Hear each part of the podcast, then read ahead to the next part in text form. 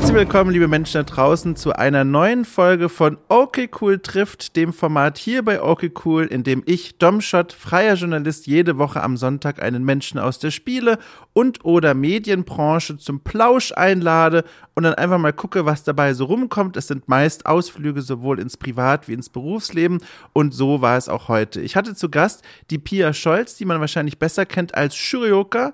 Sie ist Livestreamerin, macht sie vollberuflich seit mittlerweile über sechs Jahren und äh, macht das auch sehr erfolgreich. Mittlerweile folgen ihr auf Twitch alleine rund 170.000 Menschen. Sie hat bei jedem ihrer Streams mittlerweile über 1000 Zuschauerinnen und Zuschauer, was für mich als kleine, kleiner Privat-Streamer-Nudel eine ganz schöne Menge ist. Ich finde das sehr beeindruckend. Und äh, in diesem Gespräch heute erzählt sie so ein bisschen von ihrem Arbeitsalltag, wie der eigentlich so aussieht. Sie erzählt aber auch, wie es zu diesem Boom kam, der sich Ende letzten Jahres rund um sie so ein bisschen aufbaute, denn äh, gab es äh, den besonderen Moment, dass innerhalb einer kürzesten Zeit plötzlich ganz, ganz, ganz viele Menschen auf ihre Arbeit neu aufmerksam wurden und ihr gefolgt sind. Und spannenderweise war dieser Moment, ereignete sich dieser Moment kurz nachdem wir uns eigentlich ursprünglich zum ersten Gespräch treffen wollten. Das hatte dann aus technischen Gründen nicht geklappt, sodass wir es vertagt haben und kurz darauf passierte dann in Shuriokas Welt ganz, ganz vieles, von dem sie mir heute in dieser Folge, in diesem Gespräch erzählt.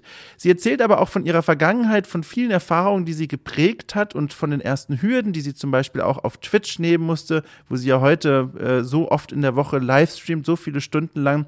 Sie guckt mit mir aber auch so ein bisschen in die Zukunft. Sie erzählt von den Projekten, die sie noch vorhat, von den Dingen, die sie so plant. Und das war alles insgesamt ein wunderschönes, tolles, lustiges Gespräch, das sich ehrlich gesagt angefühlt hat, als würde ich es mit einer Person führen, die äh, zum engsten Freundeskreis von mir gehört. es war eine sehr, sehr schöne Atmosphäre, obwohl wir uns in diesem Rahmen jetzt zum ersten Mal so wirklich gehört und kennengelernt haben, wie es ja auch so ein bisschen die Idee von diesem Format Okay Cool trifft hier ist.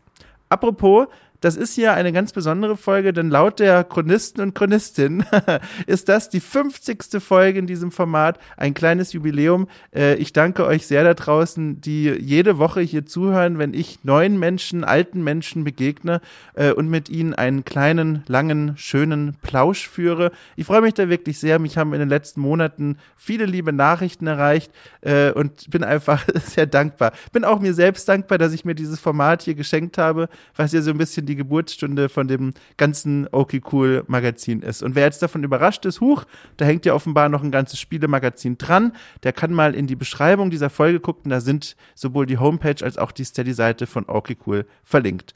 Und damit wünsche ich euch viel Spaß mit diesem Gespräch zwischen Shurioka, Pia Scholz und mir.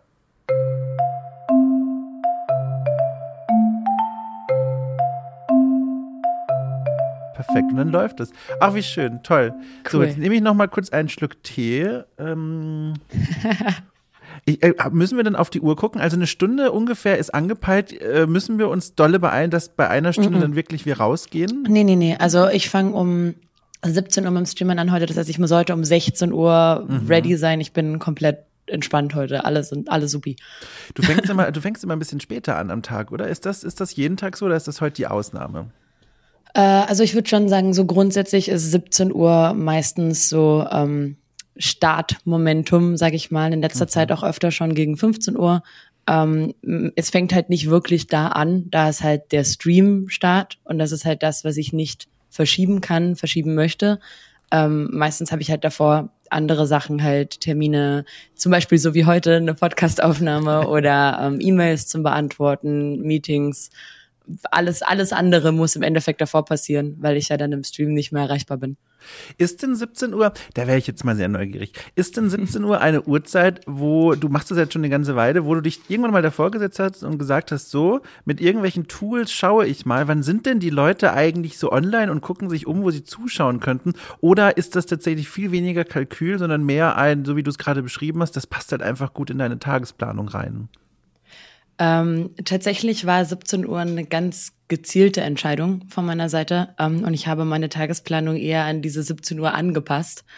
Ähm, das habe ich jetzt eh schon seit, ich glaube, zwei Jahren circa von den Uhrzeiten. Boah. Für mich hat sich das, also ich habe da jetzt nicht wirklich mit einem Tool oder so geguckt, wann jetzt die meisten Leute online sind, weil ich glaube, man kann sich eine Community zu jeder Uhrzeit aufbauen. Es gibt ja auch Streamer, die fangen um 7 Uhr in der Früh an und die haben dann irgendwann um 7 Uhr in der Früh auch ihre Hauptviewerbase, weil Wahnsinn. das dann zum Beispiel die Leute vor der Arbeit sind, die da reinschauen.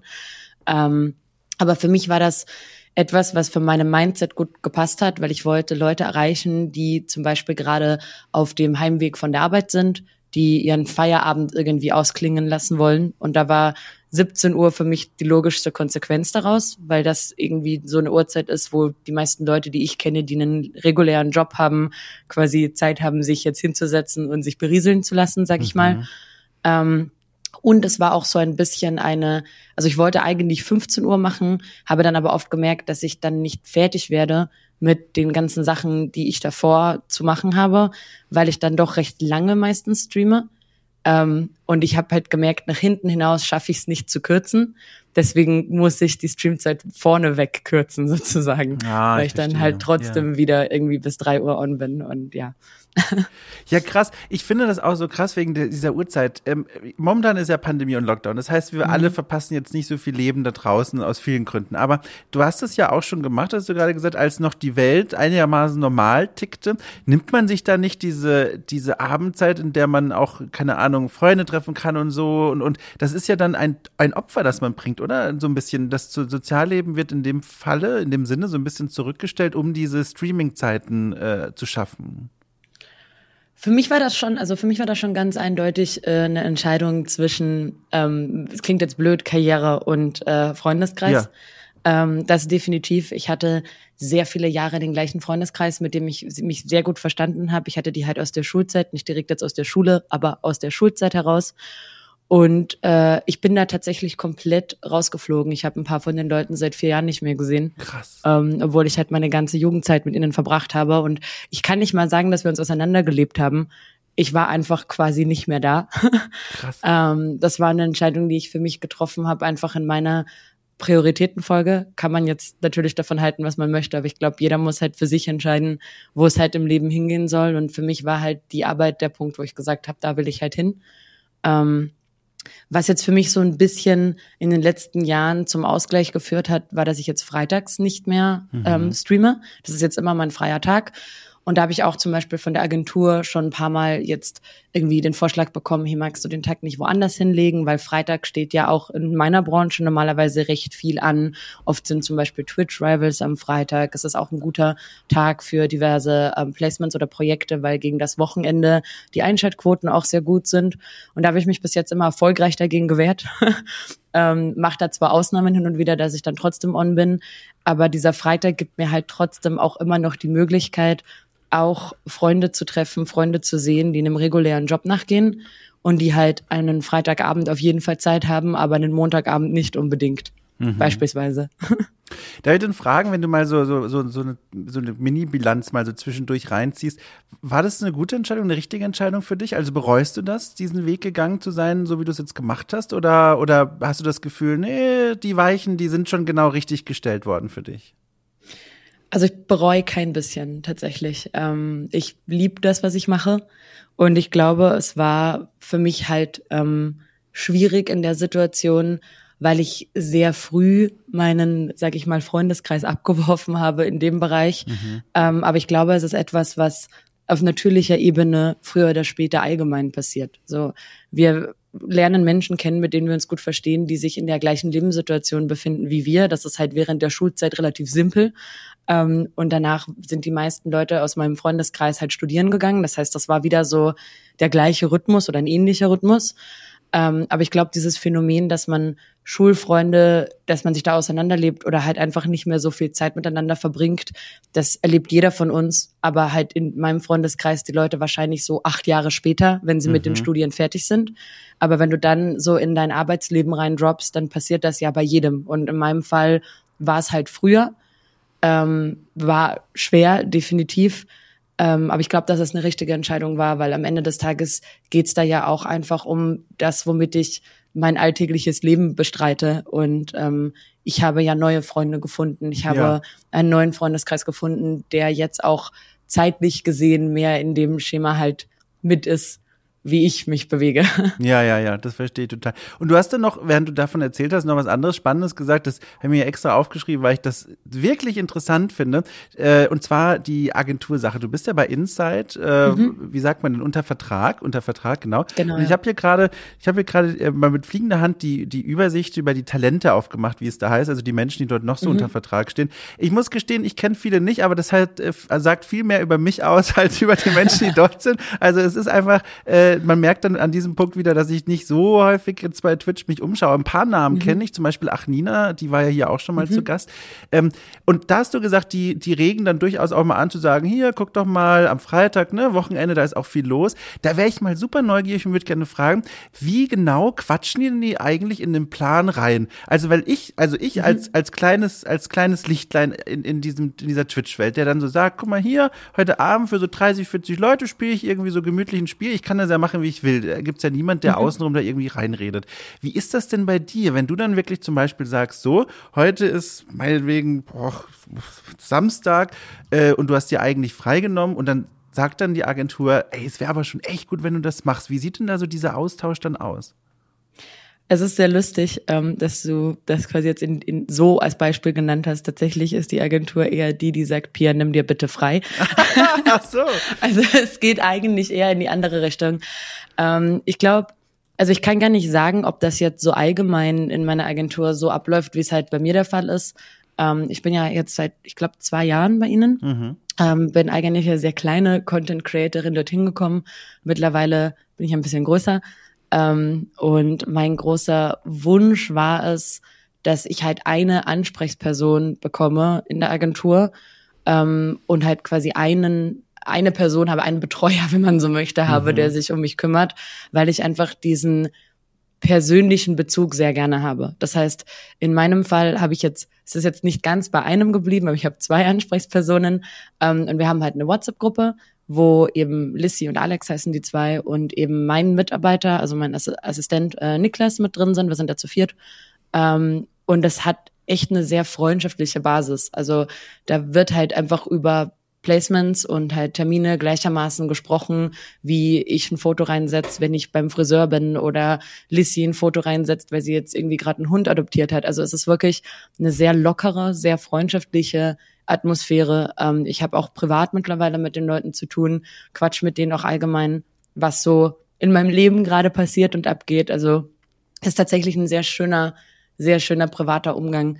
Was jetzt so meinen all, allgemeinen Plan angeht, mischen die sich nicht wirklich ein. Mhm. Ähm, es ist eher wie so ein erfahrener großer Bruder oder eine erfahrene große Schwester, mhm. die sich halt in der Branche auskennen und die halt, wenn sie merken, okay, ich hab da jetzt irgendwie, bin da jetzt irgendwie überfordert oder irgendwie läuft was nicht so, wie ich mir das vorstellen würde, die mir dann halt einen Ratschlag geben oder halt mir was vorschlagen, wo zum Beispiel eben, also auch das mit dem Freitag war halt auch eher nicht so ein, hey, mach das mal, sondern es kamen mhm. halt ein paar Projekte auf, ähm, die waren halt am Freitag und die kann man halt nicht verschieben. Und da hieß es dann so, oh, das ist jetzt blöd, weil das ist dein freier Tag guck mal, dass du dir die Woche irgendwie einen anderen Tag freinimmst, damit du da nicht wieder drüber arbeitest.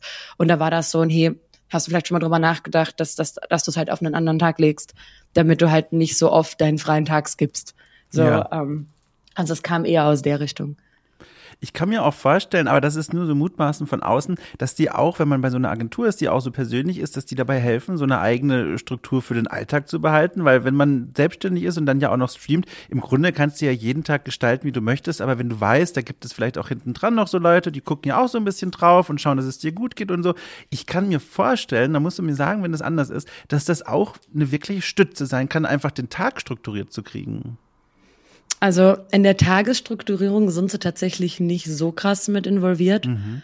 Ähm, es ist eher dieser Versuch, da halt ein bisschen so, es ist eine Beruhigung, sag ich mal. Ähm, eine Beruhigung. Es ist eine, es ist eine Beruhigung, ja, ähm, weil, also ich, ich tendiere dazu, sehr ähm, negativ zu denken. Und ich arbeite sehr viel mit Worst-Case-Szenarien. Ach, das ist ja sehr gesund. Das ist super, ja, ist großartig. Ähm, und sie sind so ein bisschen die beruhigende Stimme über meiner ah. Schulter, die sagen, Pia, chill. Ja. so. Und das tut mir unfassbar gut. Ähm, für die alltägliche Struktur hilft mir tatsächlich mein äh, Mitarbeiter, also Niklas, sehr viel. Ja. Ähm, das war auch ganz lustig. Der ist eigentlich mein bester Freund, der eher so zum Spaß als WG mit mir zusammengezogen ist, Ach. weil ich halt ein Zimmer frei hatte und ich war so, hey, du suchst gerade eine Bleibe. Ich habe ein Zimmer, zieh doch ein, chillt. und jetzt arbeitet er für mich. Und das war, das ist Ja, einfach krass. irgendwie so passiert. Ich glaube, ich würde wahrscheinlich halb so viel essen, wenn ich hier wohnen Oh würde. Gott, wirklich? Weil er mir dann einfach immer so Essen in den, in, ins Büro reinstellt. Ungefragt, aber so, hier, iss. Ach, Und das krass. ist schon schön. Ja, das sehe ich auch. Das ist ja jetzt, da kommen ja jetzt wieder schöne Dinge zusammen. Äh, Die, die Wohnung, von der du jetzt sprichst, das ist ja die Wohnung, in die du jetzt gezogen bist, ne? Also schon vor Äh, einiger Zeit. Miethaus ist es, aber Ach, ja. ah, Mhm. genau, so, so Miethaus sogar. Oh mein Gott. Alles gut. äh, genau. Und das Lustige und Spannende ist, ähm, das wissen die Leute da draußen ja gar nicht, wenn ich es nicht schon woanders verraten habe. Aber es gab, äh, wir hatten ja ursprünglich vor, uns äh, im Oktober letzten Jahres zu sprechen. Und das war ganz lustig. Da saßen wir dann hier und da gab es dann Mikroprobleme und ich kann es nicht mehr ganz genau rekonstruieren, aber ich glaube, da warst du mitten im Einpacken quasi, noch in der alten Wohnung, oder du warst schon in der neuen und noch nicht richtig ausgepackt. Weißt du das noch? Noch nicht richtig ausgepackt Ach, war das so war Problem das. tatsächlich, ja. Und ich glaube, ich habe, ja, also das ist ja bei mir mittlerweile schon ein Meme, was mein Audio-Setup angeht. Das hat solche Wirklich? Probleme gemacht. Das war eine Katastrophe. Und ähm, hat halt noch ein anderes Mikrofon, anderes Mischpult. Dann hatten wir hier nicht so richtig ähm, so Schall, also die, diese, wie heißt das, Schallbrecher montiert Ja, ja, und ja. so weiter. Und das war halt soundtechnisch eine Katastrophe. Ja, also wirklich krass. Also, das ist so. Und was halt der coole. Nebeneffekt ist, davon abgesehen, dass es jetzt einfach schön ist, dass dieser Kreis sich mal schließt. Ich hatte mir damals, also ich habe dann hier, als ich wusste, okay, wir haben einen neuen Termin, jetzt, versuchen wir es nochmal, habe ich dann in meine Notizen reingeschaut, die ich mir für das ursprüngliche Gespräch gemacht habe. Und das war eine ganz einmalige Situation, weil ich sowas hier noch nie hatte, dass ich quasi alte Notizen hatte und dann ist viel Zeit vergangen, viele Monate und dann konnte ich nochmal draufschauen und gucken, was hat sich davon eigentlich seitdem verändert. Und da ist mir eine Sache aufgefallen und das ist vielleicht für dich auch ganz spannend. Äh, und zwar im Oktober letzten Jahres habe ich mir aufgeschrieben als Notiz, als Notiz, du hast 98.000 grob Follower auf Twitch und 20.000 Follower auf Instagram. Heute Jetzt in diesem Moment grob hast du 170.000 Follower auf Twitch und 48.000 mittlerweile sogar noch mehr Follower auf Instagram. Was ist da passiert? Also was ist in den letzten Monaten, kannst du es dir erklären? Das ist doch ein Wachstum, das ist doch jetzt in dem Zeitraum nicht normal. Äh, ja, ja, äh, keine Ahnung. Das glaube ich dir nicht. ähm, es, ist es ist schwierig. Also mir ist das selbst auch zuerst gar nicht wirklich bewusst gewesen, ähm, wie krass sich das auf die Zahlen. Also ich glaube, Instagram-Wachstum ist halt so für meine Verhältnisse was ähm, krass, aber ich glaube, das ist so allgemein nicht so wild. Twitch war ähm, krass. Twitch Ja. war wirklich krass. Also ich habe jetzt 20, ich, ich streame seit sech- sechseinhalb Jahren circa und ich habe ähm, 2020 und 2021 gesamt mehr Follower gemacht als in den fünfeinhalb Jahren davor. Krass. Ähm, das ist echt krass gewesen. Äh, ja, was ist passiert? Äh, wie, äh, Oktober war halt im Endeffekt genau der Anfang von vom der Anfang vom Ende. Lol. Nee. Ja, ja, genau. Ähm, ja. Irgendwie schon, ja. Also es hat wirklich im Herbst letzten Jahres ging irgendwie so eine Phase vorbei und eine neue Phase hat begonnen. Ich glaube, so kann man das wirklich formulieren, wenn man halt überlegt, ich hatte im Sommer letzten Jahres so August rum, hatte ich so, ich glaube, average 340, 350 Viewer.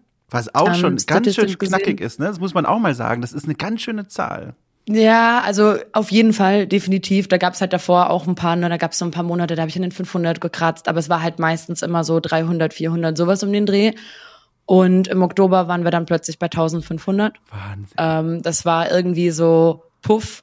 Und äh, jetzt haben wir April, denke Ja, ich. ja. Ich, ich guck gerade unten, der vierte, ja, das ist April. Ich habe auch gerade geguckt. ähm, und jetzt bin ich halt bei 2,8 hoch, Average. Ähm, Wahnsinn. Moment, das heißt, das ist halt- 2800?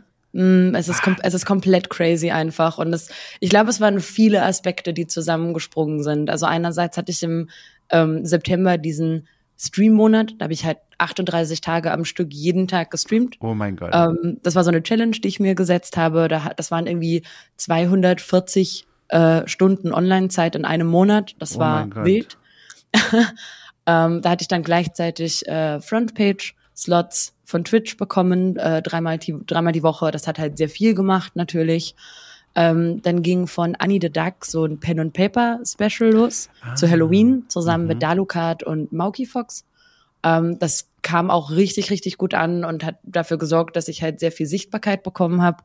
Ähm, parallel gab es ein Crusader Kings 3 Event, wo ich mit anderen großen Content-Creatern ähm, gebucht gewesen bin, quasi, ähm, da war Maurice von Gamestar mit dabei, ja. Hand of Blood, äh, Sepp von Pete's Meat, Anni war auch wieder mit am Start, äh, Mori, Sterzig, Papo, also es war halt einfach so eine ganz große Gruppe und ähm, irgendwie hat sich mein Content durch diese Kollaborationen mit anderen Content-Creatern sehr krass gewandelt. Und ich bin sehr weit weggegangen von diesem, ich mache alles komplett immer alleine für mich.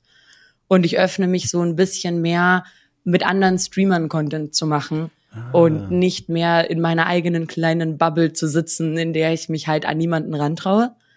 Ähm, und habe halt angefangen, sehr offen und direkt auch einfach Leute zu fragen, ob sie Bock haben, irgendwie da mal was mit mir zusammen zu spielen und da mal. Und das hat sehr viel verändert, weil diese Kooperationen mit anderen Content-Creatern sehr viel Sichtbarkeit für alle Beteiligten mhm. schaffen. Und ich glaube, das war eigentlich so dieser, dieser große Sprung, diese, diese Sichtbarkeit, die dadurch möglich gemacht wurde und die sich auch irgendwie jetzt seitdem hält. Ähm, und ich glaube auch, also nach wie vor, dass der Sprung von jetzt den 1500 auf die 2800 empfinde ich persönlich als leichter als der Sprung von den 100 auf die 300. Weil wenn du halt erstmal eine gewisse Reichweite hast, dann funktioniert halt alles ein bisschen, sag ich mal, einfacher weil das auch viel leichter ist, coole Projekte zu machen. Es ist äh, jetzt nicht nur jetzt davon, dass man halt coole Leute und so weiter mit an Bord bekommt, auch schneller und leichter. Es ist auch einfach eine Sache von einem Budget. So, mhm. ich kann viel effizienter arbeiten, als ich das noch vor einem Jahr gemacht habe, weil jetzt kann ich sagen, okay, ich shoot am Samstag sechs Cosplays. Das ist halt super effizient, das zu machen. Das hätte ich halt vor einem Jahr nicht machen können, weil ich muss erstmal das Geld vorauslegen für sechs Cosplays. So. Ja. Also da verändert sich halt sehr viel in der Möglichkeit, die man dann hat. Krass. Kannst du denn rekonstruieren oder dich noch erinnern, warum du dich da so, also gesträubt ist ja schon ein starkes Wort, aber mhm. sehr zurückhaltend warst, dich anderen Leuten zu öffnen. Du hast gerade gesagt, du hast dich nicht getraut. Das finde ich so spannend zu hören, äh, weil du hast gerade gesagt, du hast da vorher schon jahrelang gestreamt und warst zuletzt vor diesem großen Boom ja auch bei mehreren hundert Zuschauerinnen, Zuschauern. Das ist ja wirklich eine Zahl, wie gesagt. Da sollte mhm. man ja meinen, wenn man von außen einfach ganz doof drauf guckt, sie hat doch jetzt mittlerweile bestimmt so viel Selbstbewusstsein. Klar geht die da auf andere zu. Was hat dich denn davon so lange abgehalten? Ähm, ich glaube, es war eine Mischung aus mehreren Sachen. Einerseits habe ich in der Anfangszeit sehr viel schlechte Erfahrungen mit Content Creators gemacht. Oh. Und ähm, ich bin immer noch davon überzeugt, dass Twitch und auch YouTube eine sehr krasse Ellbogendynamik hat. Mhm. Und ähm, etwas, was für mich super spannend in den letzten Jahren war, und ich, ich glaube, mittlerweile bin ich an dem Punkt, wo ich das vielleicht ein bisschen besser auch sehe, weil ich halt diese unterschiedlichen Stages halt miterlebt habe, von klein zu jetzt ein bisschen größer. Ähm, desto größer man wird, desto herzlicher werden die Content Creator, die man trifft. Und das ist eigentlich etwas, was man vielleicht im ersten Atemzug irgendwie weird findet. Ähm, aber ich habe das Gefühl, wenn ich jetzt mit Kollegen ähm, zusammenarbeite, die halt in meinem Reichweite-Bereich halt mitspielen, plus, minus, whatever, ähm, die Leute haben nicht mehr so krass dieses Neiddenken bei jedem Projekt. Nicht in diesem Ausmaßen, weil sie schon selbst etwas erreicht haben, worauf sie stolz sind ah, mh, und mh. schon mehr Sicherheit haben, was ihren eigenen Content und ihre eigene Position auf Twitch, YouTube, whatever angeht. Und ich habe das Gefühl, dass die Leute dadurch viel offener sind ähm, für Kooperationen, als wenn ich mir dann teilweise anschaue, was da für Beef zwischen Affiliates läuft. So, die Leute haben fünf Zuschauer und haten sich über Wochen hinweg gegenseitig öffentlich auf einem Level, wo ich mir oh denke, das ist noch unangenehm zum Zuschauen. So, du hast ja noch nicht mal irgendwie was aufgebaut und schon arbeitest du aktiv daran, allen anderen was zu zerstören. Ähm, das ist schon echt wild und das ist meines Erachtens, oder vielleicht habe ich auch einfach Glück so mhm. mit den Bubbles, in denen ich unterwegs bin. Aber ähm, der Umgang ist ein sehr, sehr freundschaftlicher und auch ich erfahre sehr viel Positivity, was meinen Content angeht. Mein, mein Umfeld pusht mich sehr krass und ich bekomme sehr viel Zuspruch, was die Dinge angeht. Das war früher halt nicht so. Mhm. Und ähm, das macht halt natürlich auch schön, mit anderen Leuten zusammenzuarbeiten. Andererseits war halt auch einfach so ein ganz großer Punkt in meinem Kopf, war dieses, ich möchte mir das selbst verdienen, die Reichweite, die ich mir aufbaue. Ich mhm. möchte darauf stolz sein dürfen und können. Und ich will halt nicht, dass irgendjemand hingeht und sagt, oh, die hat aber auch nur Zuschauer wegen XY. Mhm. Und deswegen, ich habe, ich sage immer, ich habe meine ersten 100.000 auf Twitch selbst gemacht. das waren so die ersten 100.000 Follower und seitdem halt nicht mehr. Aber ich denke, das ist ein komplett natürlicher und auch ein, ein gesunder Wandel, weil am Ende des Tages gibt es nicht wirklich Content Creator, die nur alleine Content machen und damit unendlich erfolgreich sind. Also egal, ob wir jetzt im deutschsprachigen Bereich oder im internationalen Bereich schauen, auch ein Gronk hat seine Bubble, mit der er Content macht. Auch ein Gron Gronk hat einen Squad, mit denen er zusammen Projekte umsetzt. Und auch bei den großen internationalen Streamern, eine Pokimane, eine Valkyrie, die haben auch Leute, mit denen sie Projekte umsetzen und halt auch einfach Spaß haben on Stream. Und ich glaube, wir müssen da ein bisschen weggehen von diesem engständigen, es zählt nur was, wenn du es allein gemacht hast.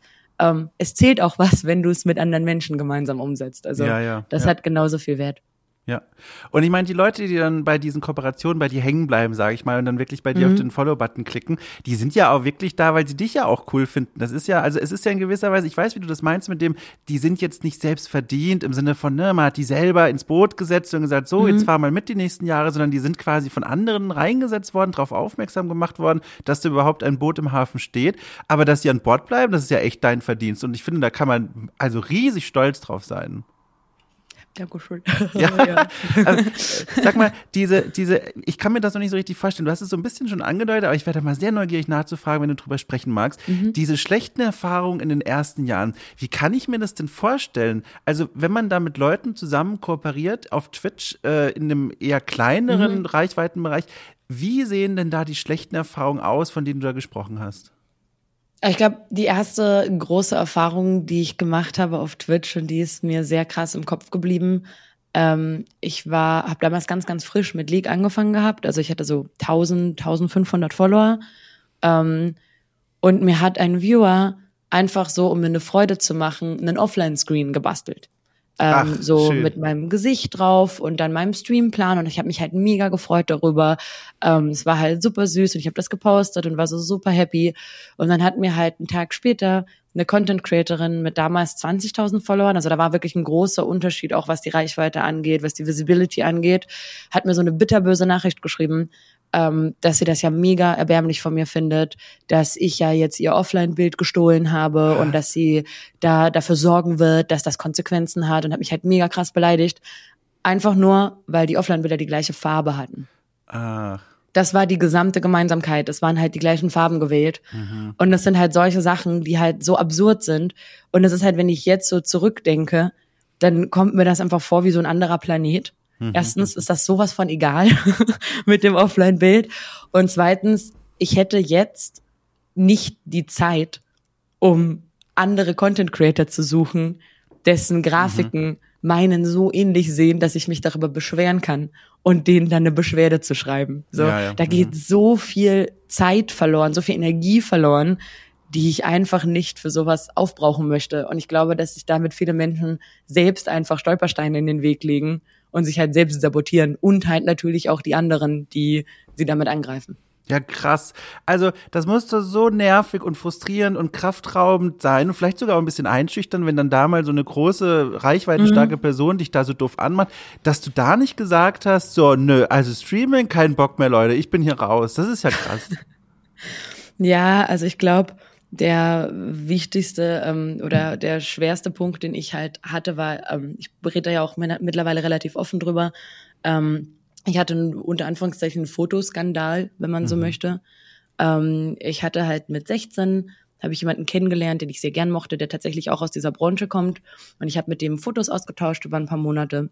Ähm, halt im, im Nachhinein betrachtet sind das Bilder, die manche Leute auf Instagram hochladen und das ist halt entspannt, aber es ist halt mhm. halt freizügiger mhm. und das ist halt etwas, was privat verschickt wurde, deswegen interessiert sich das Internet dafür. Mhm. Ähm, und ich bin dann draufgekommen, dass ich halt eigentlich nur so seine Liebschaft bin, während er eigentlich eine feste Freundin hat. Mhm. Und habe ihn halt abserviert und daraufhin hat er die Fotos im Internet verkauft. Mhm. Es war eine schwierige Kombination. Und als das halt hochging, war ich 17, auf den Fotos, wie gesagt, 16. Ich habe da gerade frisch zum Stream angefangen. Ähm, habe damals dann auch drei Monate den Stream pausiert, weil ich halt mit der Hatewelle nicht klarkam, die da halt losging. Ja. Und ich halt auch vor allem nicht durch so etwas ähm, Reichweite generieren wollte. Mhm. Das war einer der großen Punkte, die ich halt hatte. Ich war halt noch eine super kleine Streamerin. Diese Fotos werden, wurden sehr, sehr oft geklickt. Und ich habe einfach drei Monate mich nicht blicken lassen, ähm, damit halt dieser, diese Aufmerksamkeit, die dadurch entsteht, halt nicht auf meine Channel fällt mhm. und sie halt nur einen Offline-Channel finden quasi.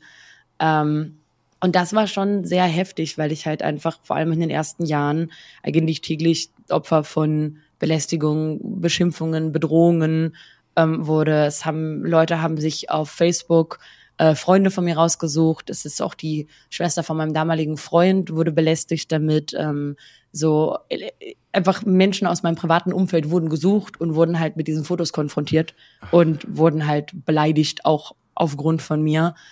Und das war schon ein heftiger Punkt, sage ich mal, dass ich da gesagt habe, okay, ich mache das trotzdem weiter. Ähm, war für mich, glaube ich, auch viel einfach eine Sache von Kontrolle und von Machtabgabe, dass ich halt wusste, dass der Grund, warum diese Fotos halt Thema, Thema sind, ist, weil halt Menschen versuchen, Macht über mich auszuüben, weil sie versuchen, ähm, mich irgendwie zu kontrollieren und mich halt niedrig zu halten und dann den Stream aufzugeben, wäre für mich halt einfach ein, also ich hätte halt verloren gehabt gegen diese Menschen. Sie hätten halt mit ihren Machtspielchen damit eigentlich das ultimative Ziel bekommen, mich da halt rauszubullen und Macht über mein Leben, mein Hobby, meine Freizeit und halt später meinen Beruf zu nehmen.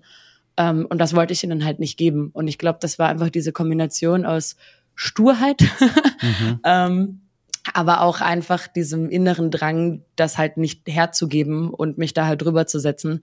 Und nachdem ich das halt unter Anführungszeichen durchgebissen hatte oder immer noch tue, weil das ähm, ist auch jetzt sechs Jahre später immer noch immer wieder Thema, ähm, gibt es nicht mehr so viel, was mich noch einschüchtern kann, sage ich ganz ehrlich.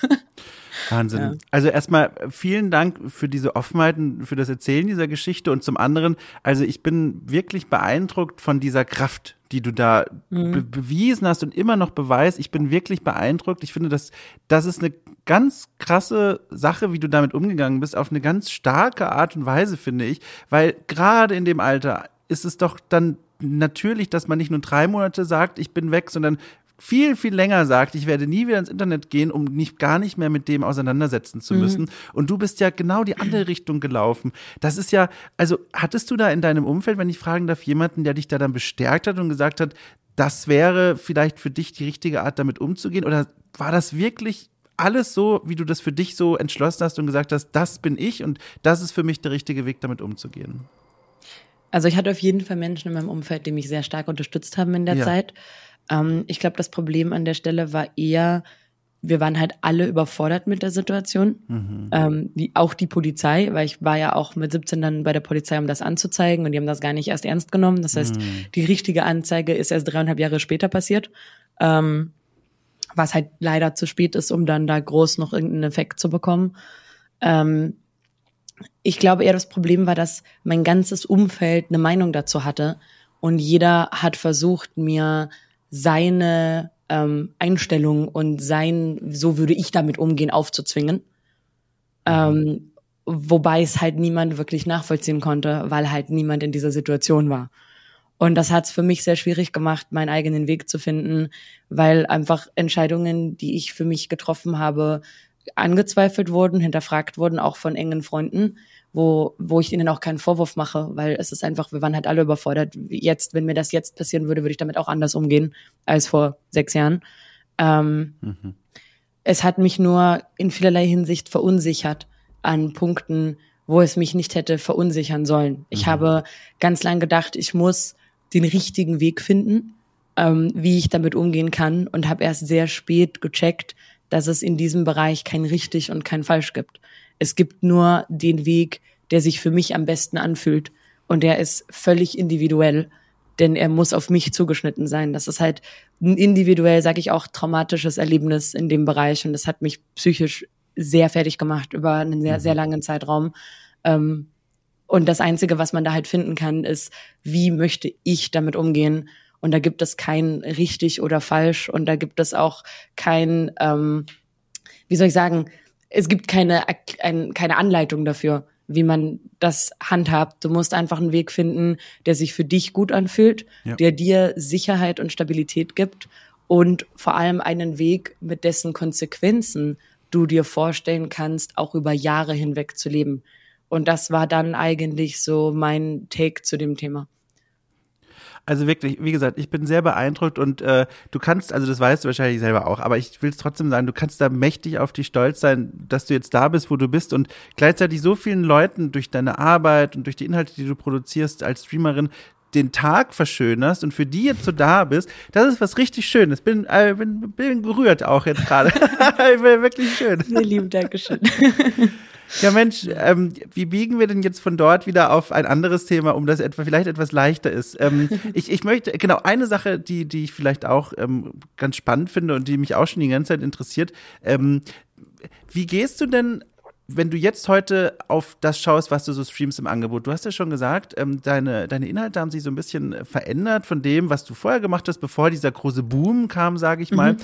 Wie geht man denn allgemein oder du jetzt auch konkret individuell damit um, dass es ja regelmäßig immer wieder diese Trendspiele auf der Plattform gibt und man dann als reichweitenstarke Streamerin oder auch als eine Person, die gerne natürlich noch mehr Reichweite haben möchte, ist ja klar. Wie, wie geht man dann damit um? Sitzt man dann davor und sagt jetzt zum Beispiel fiktives Beispiel, äh, obwohl gar nicht fiktiv, sagen wir mal hier dieses ähm, Walheim-Spiel kommt mhm. raus, die ganze Welt gefühlt streamt es was geht dann dir durch den Kopf? Denkst du dir, oh, ich sollte das schon spielen, auch wenn ich da nicht so Lust drauf habe, weil das gerade so das Aufmerksamkeitsding ist? Oder wo setzt man dann die Grenze und sagt, ne, ich habe heute aber Bock auf Battle Chess oder so ein Kram? Mhm.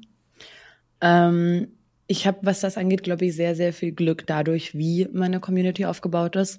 Ähm, ich habe halt mit League Only angefangen und bin dann auf Variety gewechselt. Mhm. Das erste Spiel, nachdem ich eineinhalb wenn ich zwei Jahre nur League gemacht habe, dass ich gespielt habe, war Stronghold Crusader.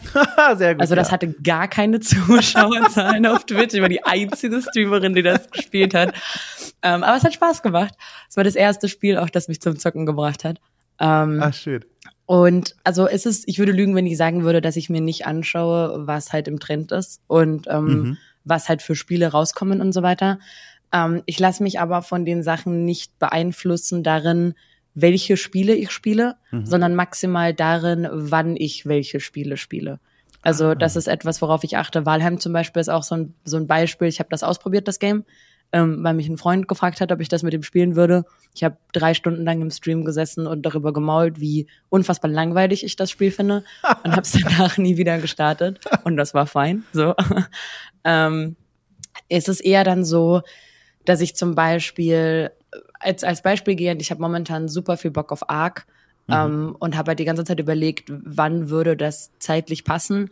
Und ich habe das halt in meinem Plan nach hinten verschoben, weil ich halt nicht konkurrieren wollte mit den großen Rust-RP-Servern, bei denen ich ja selber auch mitgespielt habe. Ja. Und halt einfach weiß, okay, Arc interessiert viele Leute, aber ein großes Publikum, das sich jetzt Arc RP, äh, Rust RP anschaut, würde sich auch Arc Soft RP anschauen, dann versuche ich das nicht übereinander zu legen, sondern vielleicht drei Wochen zu verschieben. Ähm, also das sind eher solche Sachen, die ich mir halt dann überlege, ähm, wann, wie, wo ich welches Spiel bringen kann oder wenn es halt irgendwie Spiele gibt, bei denen ich halt schon davor damit rechne, dass sie halt gut ankommen werden, weil meine Community die Art von Spielen halt besonders wertschätzt, dann versuche ich diesen Spielen halt bessere Uhrzeiten oder bessere Tage zu geben ähm, damit es halt auch mehr Leute natürlich mitverfolgen können. Ähm, das ist dann zum Beispiel, dass ich Crusader Kings 3 super gern aufs Wochenende setze und auch gern einfach mal acht Stunden Samstag, Sonntag je Crusader Kings 3 spiele, weil ich halt weiß, meine Community liebt das Spiel. Mhm. Ich liebe das Spiel. Das zahlt sich aus, das aufs Wochenende zu setzen. Und dann würde ich ein anderes Spiel, auf das ich Bock habe, trotzdem spielen, aber das dann vielleicht eher ab 22 Uhr am Montag oder mm, so. Also es mhm. geht dann eher in die Richtung. Das klingt, finde ich, sehr vernünftig und, und gut nachgedacht. Das kann ich sehr gut nachvollziehen. Finde ich auch sehr spannend, wie du da, damit dann so umgehst. Wie ist es denn dann jetzt, wenn in diesem Mix noch ein Entwicklerteam, sage ich mal, dazukommt? Auch natürlich nur, wenn du das jetzt verraten darfst, ohne mhm. dann direkt irgendwie, dass der Rechtsanwalt bei dir anklopft. ähm, wenn da jetzt Entwicklerteams kommen und sagen, guck mal hier, äh, und jetzt kriegst du Geld von uns, um dieses Spiel zu spielen. Wo, wie gehst du denn damit um? Also, ich nehme mal an, du guckst dir natürlich das Spiel erstmal an, was sie dir da in die Hand anbieten, aber mhm. wo wo hört man dann quasi auf zu streamen aus Spaß und wo wird's dann wirklich der Beruf? Man muss ja auch irgendwie Geld verdienen, weil das vergessen ja auch die Leute, Menschen wie du, Vollzeit-Streamer, Streamerin, die machen das ja natürlich auch, weil es ihnen Spaß mhm. macht, aber die müssen ja auch Geld damit verdienen und das ist ja eine der Einnahmequellen. Wo, wo, wie gehst du denn damit um? Ähm, also, das ist halt schwierig, das jetzt äh, in, in dem Bereich zu erklären, weil ich nicht weiß, ob ich, was das angeht, ähm, mhm. das so löse, wie es die meisten machen. Ich habe ja jetzt mittlerweile auch das Privileg, dass ich halt zu den größeren Streamern gehöre. Das heißt, ähm, ich muss mir momentan nicht so viel Gedanken drum machen, ähm, ob ich ja. ein Placement annehme oder nicht.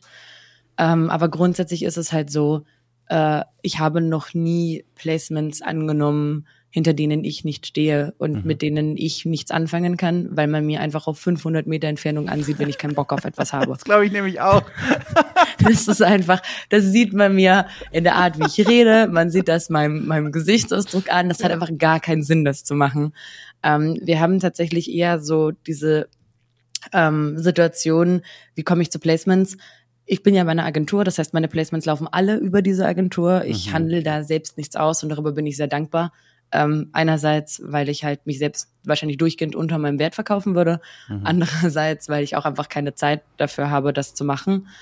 Ähm, das heißt, es läuft halt alles über die Agentur und Placements, die ich annehme, sind halt entweder ähm, einfach Placements, die durch die Agentur organisiert wurden. Das heißt, die Agentur geht mit einem Publisher zusammen oder mit einem Entwicklerteam und sagt, okay, du bringst jetzt dieses Spiel raus, wir haben XY Content Creator, dann stellen sie bei uns intern die Frage, wer hätte Bock auf das Spiel, dann melden sich halt 20 Leute, Ach. dann machen sie quasi diesen Vorschlag an die Agentur, dass sind die 20, die wir haben und die äh, an an den Publisher, das sind die 20, die wir haben und der Publisher sagt, okay, die wollen wir jetzt haben, so Ach, XY. Spannend. Oder es sind halt direkte Anfragen, die dann zum Beispiel an meine E-Mail einfach rausgehen, wo die äh, Publisher direkt sagen, hey, wir hätten gerne Shuyoka für XY. Mhm. Und da ist es halt wirklich einfach eine Sache, ähm, ich nehme zwei Drittel der Anfragen, die ich bekomme, nicht an. Mhm. Weil es entweder vom Konzept nicht für mich passt, weil das Spiel mich nicht interessiert, weil das Produkt nichts ist, wohinter ich stehen kann, weil es vom Datum her nicht passt, weil es einfach zu viel ist und ich dann einfach das sage, okay, ich muss da jetzt mal einen Cut ziehen, whatever. So, es ist halt, man glaubt immer, oh, da kommt dann einmal irgendwie so ein, ein Placement rein und dann wird das sofort genommen wegen dem Geld. Nee, es sind halt tatsächlich, also ich nehme ein Drittel der Sachen an, die ankommen, wenn überhaupt. Ähm, und dann halt wirklich nur, wenn es halt wirklich passt. Spannend.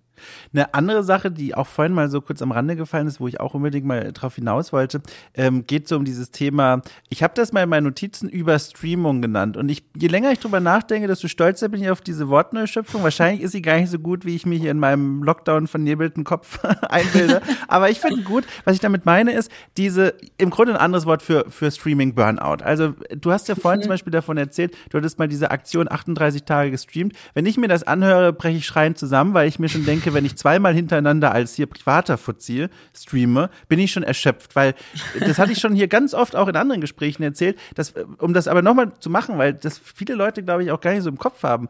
Ähm, und wenn doch, dann verzeiht die Wiederholung. Aber das ist richtig anstrengend. Man ist ja stundenlang der Unterhalter, der nicht nur gut oder interessant spielen muss, sondern auch Interaktionen zeigen muss, der nachdenken muss, der vielleicht auch einen Chat moderieren muss, der das Moderationsteam anweisen muss. Da passieren so viele Dinge, die man da stundenlang machen muss. Und dann in dem einen Extremfall das 38 Tage hintereinander oder auch so wie du es ja jetzt machst, du streamst ja wirklich jede Woche mehrere Tage. Warst du jemals in diesen über sechs Jahren an einem Punkt, wo du gemerkt hast, boah, das hier fühlt sich gerade nach Burnout, nach Überstreamung an? Ja, definitiv. Aber ich muss auch ganz ehrlich sagen, ich kenne keinen Content Creator, ähm, der jetzt von der Reichweite in einem ähnlichen Bereich mitspielt, der nicht an diesem Punkt war. Krass. Woran liegt das? Glaubst du, also ist das die Schuld, sage ich mal, der Leute, dass sie sich da dem hingeben und zu wenig Struktur haben? Oder ist es das System, das das irgendwie verlangt, um erfolgreich zu sein? Also ich glaube, wir müssen an der Stelle nochmal differenzieren, auch von welcher Plattform wir sprechen, weil mhm. ähm, YouTube und Twitch funktionieren da einfach anders, auch aufgrund halt vom Algorithmus und mhm. halt auch aufgrund davon ähm, allgemein, wie diese Plattformen mit Visibility und so weiter umgehen. Ähm, wenn ich jetzt das aus, aus Twitch-Perspektive sehe, ähm, du bist halt selbstständig, du bekommst keinen unbezahlten Urlaub, du bekommst keinen, äh, du bekommst keinen bezahlten Urlaub, mhm. du bekommst keine bezahlten Krank Kranktage, Krankheitstage, Krankenstand, so, das ist das Wort, das ich gesucht habe. ähm, und du versuchst halt eigentlich als Einzelperson Content zu produzieren, der Menschen täglich fesselt, damit Menschen dich nicht vergessen. Mhm, mhm, das Internet ist halt super schnell. Und du hast jeden Tag unendlich viele Angebote an Unterhaltung, egal auf welcher Plattform. Und ich glaube, dass das einfach diese Schnelllebigkeit und dieses Übermaß an Angebot halt dafür sorgt, dass die Leute auch wirklich durchgehend das Gefühl haben, sie müssen weiter produzieren. Denn wenn sie es nicht tun, macht es ein anderer. Und ja. gleichzeitig ist es halt auch so, dass du bei Twitch, und das ist, glaube ich, der oder die Gefahr dahinter, dieses Direct Feedback darüber hast, wie dein Content gerade ankommt in Form von Zuschauerzahlen. Ähm, es ist nicht so, dass du irgendwie eine Woche ein Video produzierst und dann lädst du das hoch und dann schaust du, wie das über eine Woche hinweg performt und dann performt es gut oder schlecht und dann hast du so für dich ohne eine Kamera in deinem Gesicht auch deine Enttäuschung oder deine Euphorie mhm. und ziehst ein Conclusio für die nächste Woche, sondern du sitzt halt über Stunden hinweg live on cam und wenn dir live on cam 600 Viewer innerhalb von drei Sekunden wegbrechen, dann passiert das live on stream. Und dann hast du dieses Gefühl, okay, was habe ich gemacht? Ähm, halt einfach mit halt den restlichen Leuten, die noch da sind. Und dann geht halt das in deinem Kopf auch los, dieses, oh Gott, wenn ich mir das jetzt anmerken lasse, brechen dann nochmal 600 weg. So, ähm, ich glaube schon, dass das so ein ganz eigener Druck ist, der halt in dem Bereich entsteht. Und auch ich versuche nach sechseinhalb Jahren immer noch da so ein bisschen gesunde Distanz dazu aufzubauen. Aber ich glaube, das ist mit Zahlen sehr, sehr schwer und mit diesem Direct Feedback unfassbar schwer.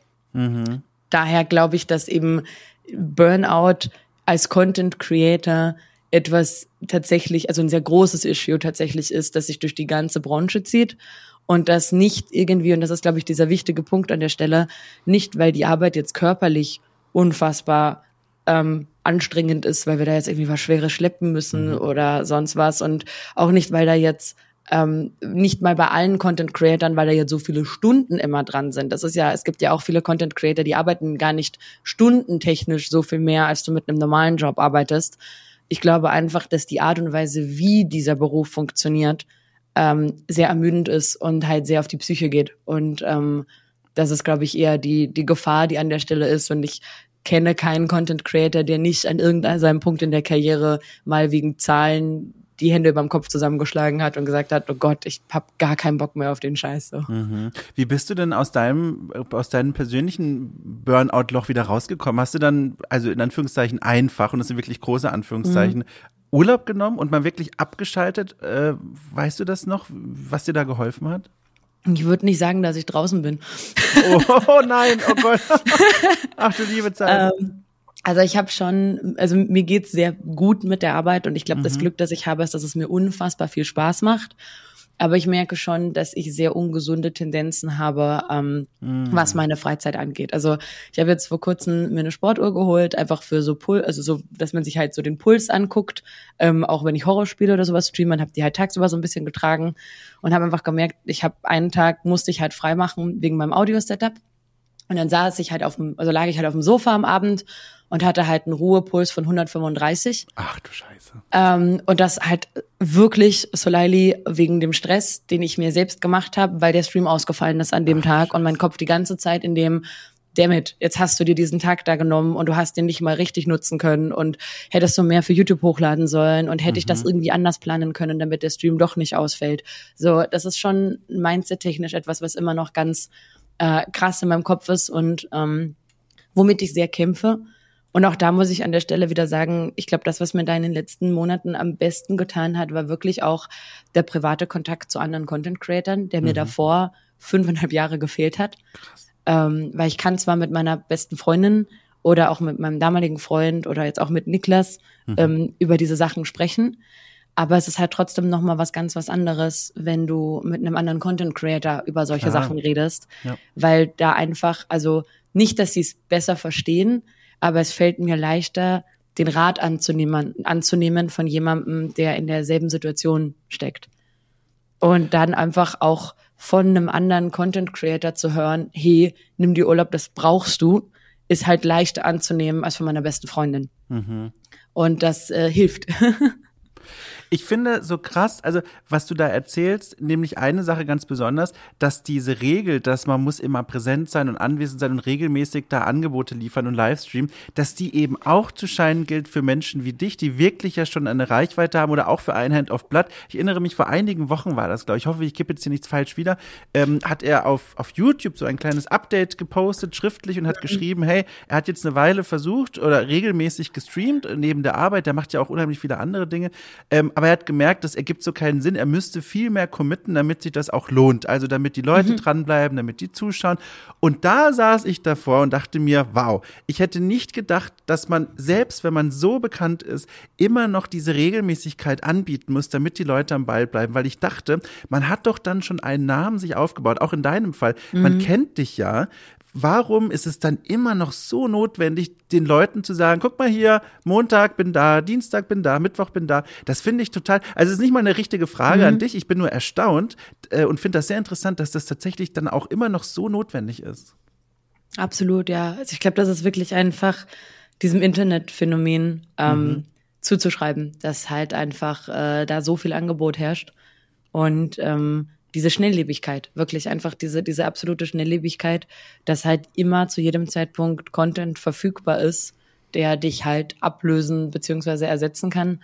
Oder eben auch die Unübersichtlichkeit. Oft ist es ja gar nicht so, dass die Leute dich vergessen als Content Creator, sondern Social Media mit seinen Algorithmen ist teilweise so unübersichtlich, dass wenn du nicht in einer gewissen Regelmäßigkeit deine Updates halt postest und bringst, dann sehen die Leute es nicht, dann wissen sie es nicht und dann kommen sie eine Woche später drauf, fuck, sie haben den Stream verpasst. So. Mhm.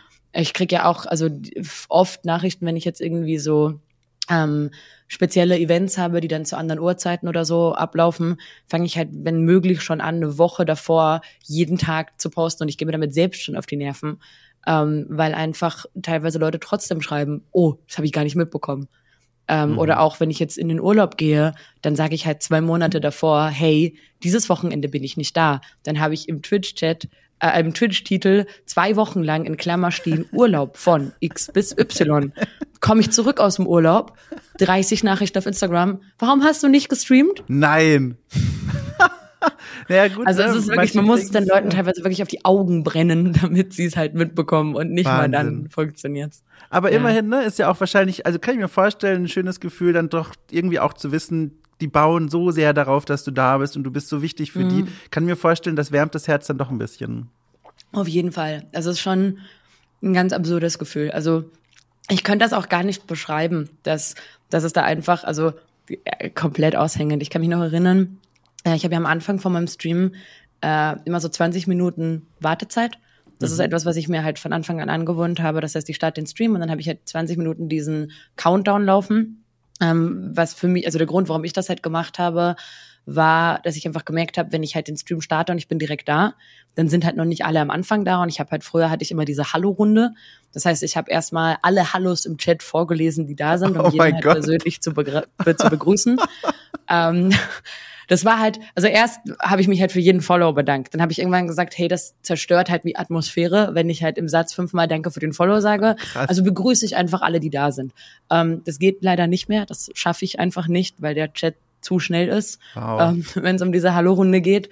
Ähm, aber mir ist halt einfach aufgefallen, wenn ich halt solche Sachen mache und ich fange direkt an zu streamen, dann verpassen das total viele Leute. Und dann muss ich halt im Endeffekt die erste halbe Stunde dreimal wiederholen, was mhm. in den mhm. ersten zwei Minuten passiert ist, weil die Leute reinkommen und sagen, was habe ich verpasst? So und können ja nicht instant so in dem Moment, in dem ich on gehe, alle vorm PC sitzen. Und deswegen habe ich diese 20 Minuten, weil ich mir halt denke, dann kriegst du die Notification auf Twitch, du kriegst sie auf Twitter, Discord, Instagram und dann hast du halt so Zeit, aufs Klo zu gehen, dir was zum Trinken zu holen, den PC hochzufahren, reinzuschauen, wenn du da halt Bock drauf hast. Und als ich das erste Mal in diesem Wartescreen äh, die über 1000 Wartenden erreicht habe, war das so ein so ein krasser Moment für mich, wie ich einfach da saß und da war dieser blaue Screen und es steht einfach, der Stream startet gleich und dieser Countdown geht runter und unten steht einfach 1100 irgendwas Leute watching und es ist Wahnsinn. so 1100 Leute warten gerade in diesem Moment vor diesem blauen Bildschirm, dass ich on gehe. Und das war so mindfucking einfach, komplett irre, so ein ganz, ganz krasses Gefühl. Ich weiß auch, ich habe das gescreenshottet und habe es meiner besten Freundin geschickt und Niklas geschickt und war so, oh mein Gott. Die sind alle da. Ich, ich finde das so niedlich, weil ich dann auch so ein bisschen an mich denke, weil ja. ich mache ja, wie gesagt, ich streame auch immer so ein bisschen und das ist dann so eine Situation, wo ich habe dann auch ein Wartebildschirm, der ist dann so ein paar Minuten, mhm. also das ist alles nicht vergleichbar jetzt mit deinen Sachen, aber da ist halt so ein Bildchen, äh, weiß ich nicht, steht halt irgendwie, bin gleich zurück oder so. und dann äh, nehme ich das immer so, damit die Leute aus einem ähnlichen Grund wie du auch sich einfinden können ne? und am Anfang mhm. dabei sind. Und auch da, eigentlich bin ich weg, um mir meinen Tee zu machen, aber dann schleiche ich manchmal an das OBS-Ding und gucke und sehe, guck, da sind sieben Leute da. Mein Gott, sieben Leute, ist das nicht Wahnsinn? Das ist doch fantastisch. Die würden gar nicht vor meinen Schreibtisch passen. Und deswegen, ich kann in einer viel kleineren Dimension aber exakt die gleichen Gefühle nachempfinden, die du gerade spürst. Und das ist ein richtig schönes Gefühl. Und selbst bei mir, weißt du, da kommt, da kommt dann der Zwölfte rein nach einer halben Stunde und sagt, was habe ich verpasst? Und das ist so, das ist, ich merke, ich weiß ganz genau, was du sagst. Mhm. das ist, es ist großartig. Es ist echt, das ist echt so eine kleine, so eine kleine Euphoriemaschine teilweise. Total. Ich hatte auch einmal, das war, das war der Knaller. Ähm, also, wenn er zuhört, an dieser Stelle ein, ein Dankeschön. Ich weiß nur einmal hat, hat Pete's Meet meinen Twitch-Kanal, äh, wie sagt man denn, graded, ne? Also, er hat vorbeigeschaut, richtig, danke. Guck mal, guck mal, so bin ich drin in dieser Welt. ähm, geradet und da waren dann plötzlich, ich habe da Civilization gespielt und da waren von, von 35 Leute, waren dann plötzlich 1400 oder so. Oh. Und ich habe erst gedacht, äh, Anzeigefehler. Also ich dachte, jetzt spinnt mal wieder die Technik, vielleicht sollte ich mal OBS neu starten, weißt du, kann ja nicht schaden, das kann ja nicht stimmen. Und dann wurde mir das erst klar, weil dann auch viele Leute geschrieben haben, woher sie gerade kommen. Und das war auch so ein kurzer Moment, wo, so ein kurzer Moment, wo ich merkte, guck mal, so ist das dann, wenn wirklich viele Leute zuschauen, weil der Chat, mhm. der ist nur so durchgehagelt. Ich konnte nichts mehr lesen und musste plötzlich mein Spiel komplett umstellen von, guck mal, ich lese alles vor und rede mit den Leuten zu, ich muss jetzt mir eine eigene Geschichte Geschichte ausdenken, weil ich gar nicht mehr so oft in den Chat schauen kann, um zu gucken, was da passiert. Mhm. Und das war, das war so interessant, wie sich dann die Situation nochmal verändert. Also Wahnsinn. Und du hast das jeden Tag. Krass. Ja, die Art zu streamen ändert sich extrem tatsächlich. Also auf, auf jeden Fall. Aber man gewöhnt sich erstaunlich schnell dran. Also das, ja. das muss man echt sagen. Es ist, man, man kommt super schnell in diesen neuen Modus quasi, in der sich die Art des Contents verändert. Und ich habe auch ganz lange überlegt, ich, ich wüsste gar nicht, wie das gehen soll. Ich kann mich erinnern, ich saß letztes Jahr noch im Stream und habe halt auch zu meiner Community gesagt, so, boah, so 500 Average Viewer bei jedem Spiel das wäre so das, das Endziel, das ich habe für mich. Ja. Ähm, und habe damals noch gesagt, ja gut, 500 werden wir wahrscheinlich nicht bei jedem Spiel schaffen, aber das wäre halt so super krass. Und es war für mich nicht vorstellbar, ja. wie meine Art von Content für mehr Leute funktionieren soll aber irgendwie funktioniert's dann so. Es ist halt, ja, wirklich es ist schon ganz, ganz seltsam manchmal. aber auch Wenn eine schöne Entwicklung. Ja, total. Wenn du mal so, so mal nochmal so zurückdenkst, was du gerade alles so erzählt hast, vor allem auch die Sache zum einen, wie viel Spaß dir das macht und vor allem jetzt, seit wir Oktober uns mal kurz zusammengefunkt mhm. haben, um das eigentlich zu führen, dieses Gespräch hier, was sich da nochmal für dich alles getan, verändert hat. Du bist ja auch gefühlt, also das ist jetzt auch wieder sehr subjektiv, aber in meiner Bubble, seit genau diesem Moment des, des Booms, sage ich mal, plötzlich auch überall aufgetaucht in diesen ganzen Events mit anderen äh, Streamern zusammen, ähm, in, in, in Formaten aufgetaucht, bei der, bei der Gamestar zum Beispiel warst du plötzlich mhm. zu sehen und so weiter. Da hat sich ja wirklich viel getan. Und gleichzeitig hast du ja auch gerade gesagt, was ich total schön fand, übrigens sehr, sehr, sehr ehrlich und offen, dass es auch anstrengend ist und dass du auch im Grunde so gefühlt, auch wenn es dir gut gerade geht, so ein bisschen in diesen äh, Burnout-Löchlein so ein bisschen so reinguckst mhm. zumindest.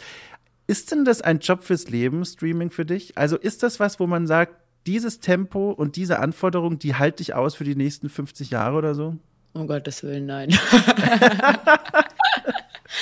ähm, nee, also ich liebe das, was ich mache, über alles, so wie es gerade ist.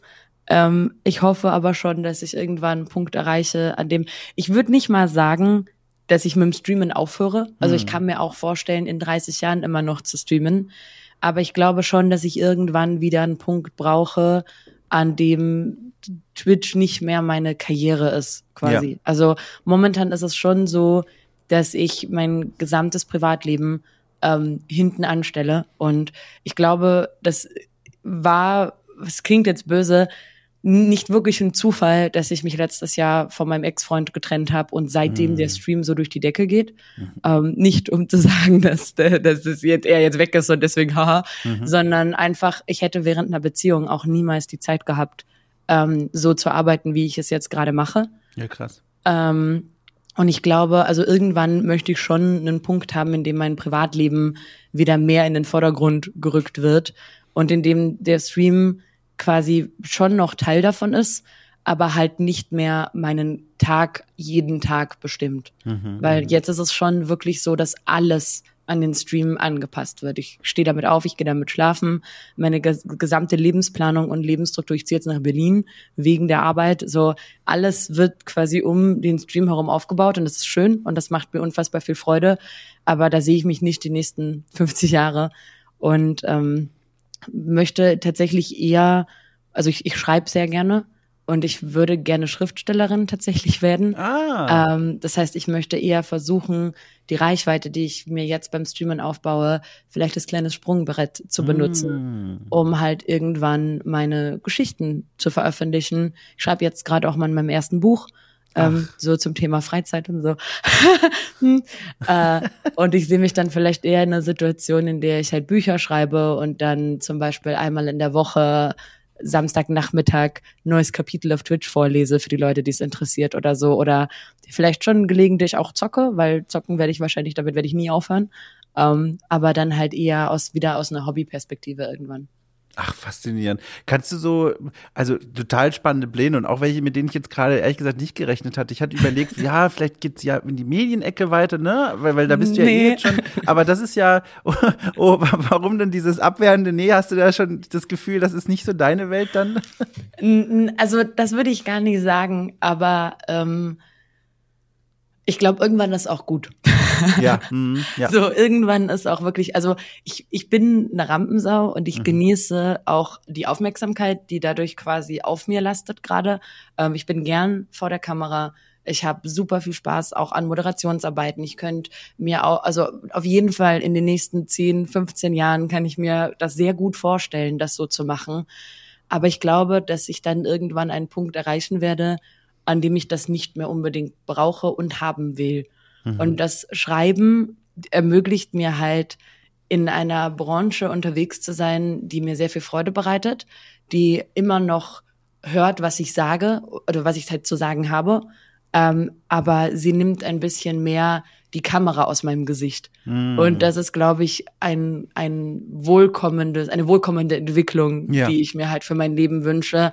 Auch um einfach an einem gewissen Punkt vielleicht wieder ein bisschen mehr Privatsphäre zurückzubekommen, die ich ja momentan komplett aufopfer. Klar. Hast du da für dich so einen Zeithorizont schon gemacht? So, keine Ahnung, fünf Jahre, zehn Jahre oder zwei Jahre? Hast du da so ein Gefühl schon oder ist das noch komplett so, ja, noch gar nicht? Ja. Also, ich würde gern jetzt in den nächsten Jahren mein erstes Buch rausbringen, auf jeden ja. Fall.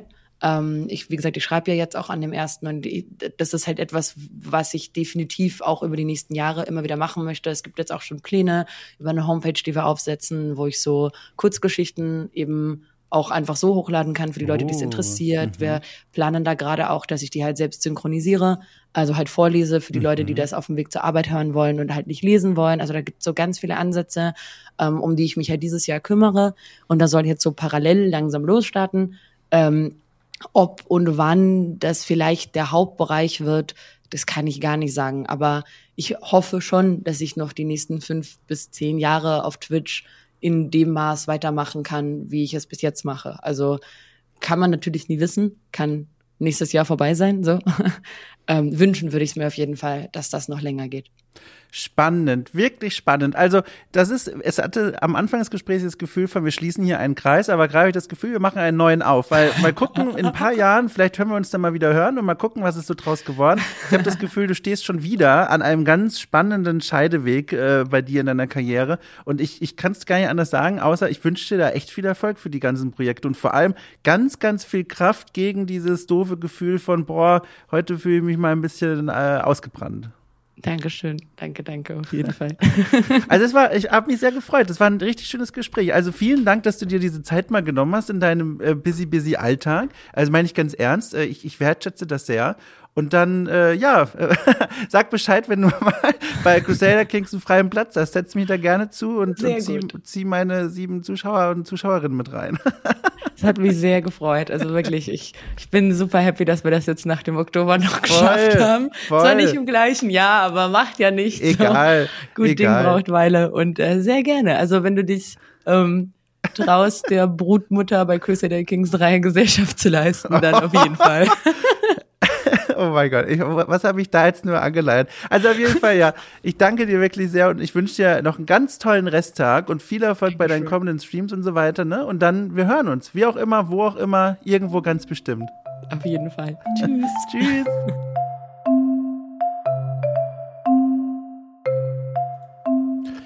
Und das war mein Gespräch mit Shurioka. Es hat mir großen Spaß gemacht. Ich hoffe euch da draußen auch. Ich danke euch fürs Zuhören. Ich, ich habe dieses Mal gar nicht so viel zu sagen. Ich bin einfach nur glücklich, dass wir jetzt schon 50 Folgen über den Stapel haben laufen lassen. Ich glaube, das ist dieses berühmte alte nautische äh, ne, Mundart. Ach, was weiß denn ich. Wir hören uns nächsten Sonntag wieder, Leute. Passt gut auf euch auf. Tragt die Masken, wascht die Hände. Und dann wird das alles schon. Tschüss!